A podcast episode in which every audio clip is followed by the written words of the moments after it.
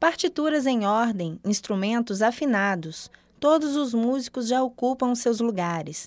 O maestro chega e é recebido pela equipe de pé. A plateia aplaude. A música vai começar.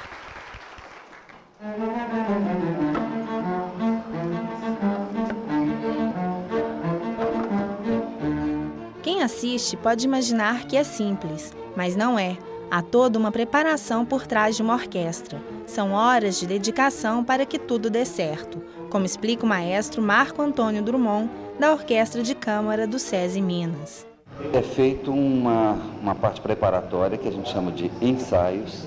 Esse ensaio preparatório tem duração de mínimo de duas e máximo de três horas, né? mais de três horas é antitécnico, né? a gente não faz e, aliás, mínimos de duas não, a gente pode fazer até um ensaio mais curto, mas máximo três horas, onde a gente estuda o que, que é possível fazer com cada grupo de instrumentistas e com todo da orquestra. Uma orquestra de câmara é caracterizada por tocar em ambientes fechados, como teatros e auditórios. A do SESI Minas é composta por instrumentos de corda, considerados a espinha dorsal de uma grande orquestra.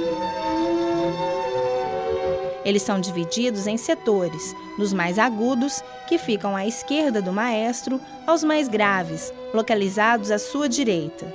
Os instrumentos localizados no centro não são nem tão graves e nem tão agudos, são o meio de campo do time, como define o maestro, fazendo uma analogia ao futebol. E todos têm a sua função e a sua importância dentro da equipe. É mais ou menos como um time de futebol. Todos eles, nós não temos na orquestra uma determinada hierarquia, mas todos na orquestra são fundamentais. Qualquer elemento que falte na orquestra, ele causa uma baixa. É, cada instrumento tem a sua, o seu momento, tem a sua importância. Ele às vezes é secundário, às vezes ele nem toca. Às vezes, de repente, tem um trecho da música que tem só determinados instrumentos tocando, os outros estão parados mas aqueles instrumentos que estão parados estão ali aguardando o seu momento de tocar. Então, todos os instrumentos têm a sua função, todos os instrumentos têm a sua parte de participação. Os instrumentos se dividem na orquestra em naipes. À esquerda do maestro, com o naipe dos instrumentos mais agudos, estão os violinos. Preste atenção no som.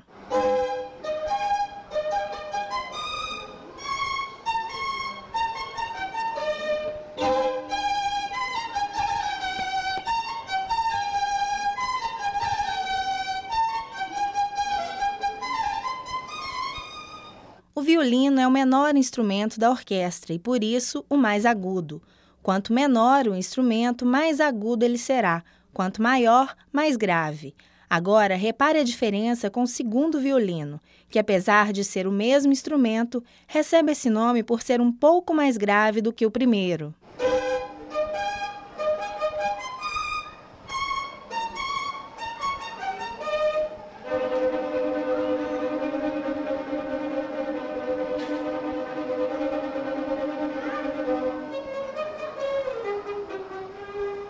Diferença sonora entre o primeiro e o segundo violino é sutil, mas existe e aumenta na medida em que andamos em direção à direita do maestro. O som de um instrumento muito confundido com o violino é o da viola. A viola é um pouco maior e por isso o seu som é mais grave. Compare.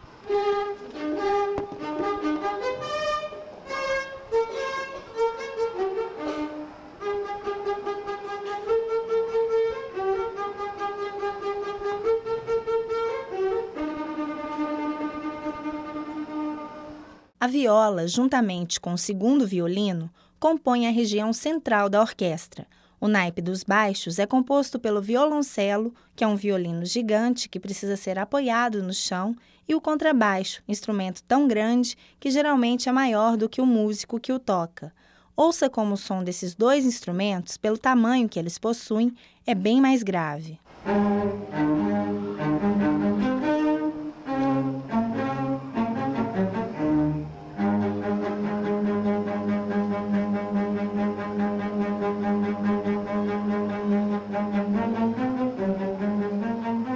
Agora a orquestra está composta. Graves, agudos e a região central produzem os sons necessários para que ela atue.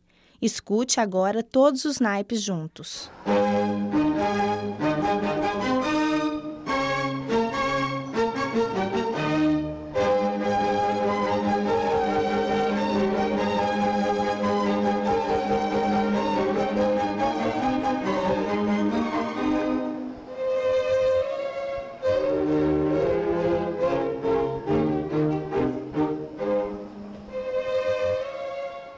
som complementa o outro e o efeito é impressionante.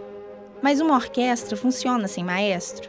Por incrível que pareça, funciona. Na orquestra existe o espala, o músico responsável em conduzi-la na ausência do maestro. Ele sempre se localizará como o primeiro músico à esquerda do maestro e será o único a ser cumprimentado por ele.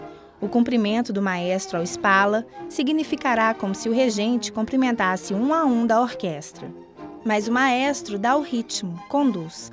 A batuta, aquela varinha usada por ele, amplia os seus gestos e faz com que os músicos consigam ler a partitura e acompanhar os comandos do regente ao mesmo tempo.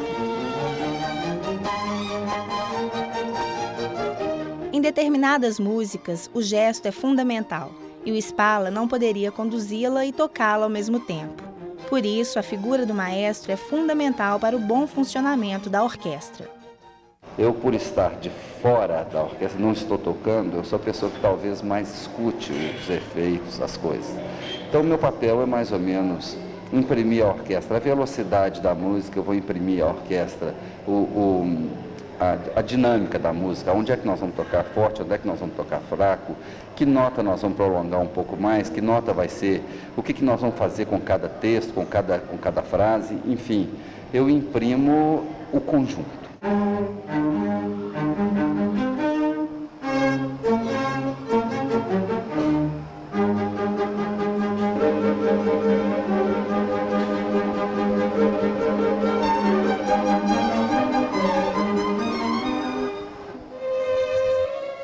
Audiodocumentário produzido pelas alunas do sexto período de jornalismo da PUC Minas, Eduarda Canitz, Fernanda Dantas, Letícia Mirra e Luciana Guimarães.